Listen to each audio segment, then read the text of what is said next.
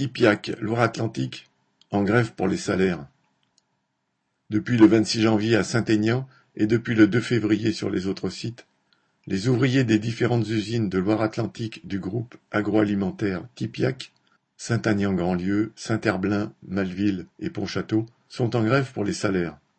La grève a commencé sur le site de Tipiac Épicerie, dans la zone aéroportuaire de Saint-Aignan, qui produit et conditionne les céréales, tapioca, semoule, etc.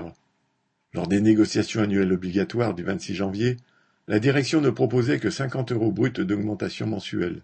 Même pas de quoi faire un plein de carburant. Cette annonce a été vécue comme une marque de mépris, alors que le travail n'a jamais cessé et s'est même intensifié pendant la crise sanitaire. À l'initiative de la CGT, l'équipe de nuit a commencé la grève. Elle a été suivie par les autres équipes et depuis, près de 90% des salariés de la production se retrouvent tous les jours sur le piquet de grève. Ils sont décidés à rester tous ensemble et sont renforcés par l'extension de la grève aux autres sites du groupe dans le département depuis mercredi 2 février.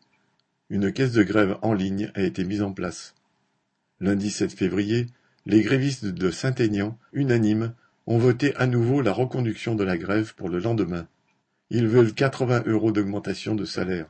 Le chiffre d'affaires de Tipiac est en augmentation les dividendes des actionnaires réalisés sur le dos des salariés ont progressé de 35%. Les grévistes sont déterminés à avoir leur dû. Correspondant Hello.